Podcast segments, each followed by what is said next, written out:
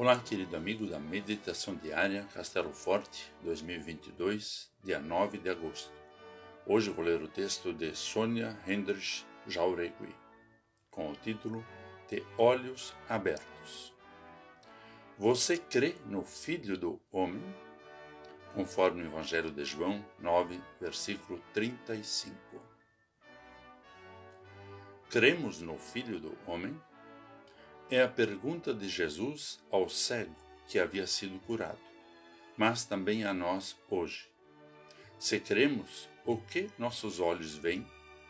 Quais são nossas atitudes? Ao curar o cego de nascença, Jesus derruba o conceito do que associava doença e deficiência com pecado.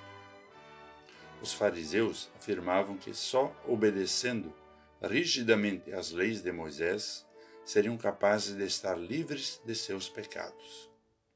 Presos a uma espiritualidade rígida, tornaram-se cegos para o amor incondicional de Deus. Enredados em muitas leis, não conseguiam aceitar um milagre concedido a um cego de nascença. Não podiam crer no Filho do Homem não podiam enxergar além de suas próprias convenções. Jesus recebe a informação de que aquele a quem curara havia sido expulso da sinagoga. Ao encontrá-lo, conversa com ele e ouve de seus lábios que aquele que o curou é o Filho do Homem. Aquele que era cego agora vê com os olhos e com o coração. Sua vida está completamente transformada. Mas aqueles que se achavam conhecedores das leis de Deus, mesmo tendo visão, não conseguem enxergar as manifestações do Filho de Deus.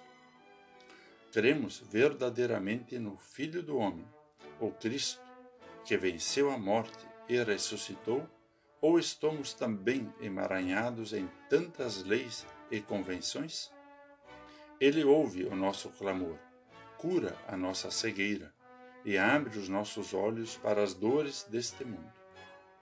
Que em Sua companhia encontremos orientação e cuidado.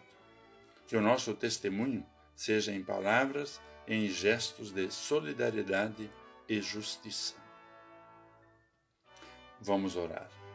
Bondoso Deus, faze com que a cegueira espiritual não nos impeça de ver a dor e o sofrimento da irmã e do irmão.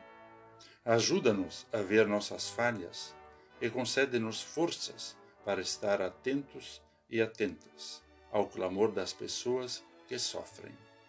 Amém. Aqui foi Vigan Decker junto com a mensagem do dia.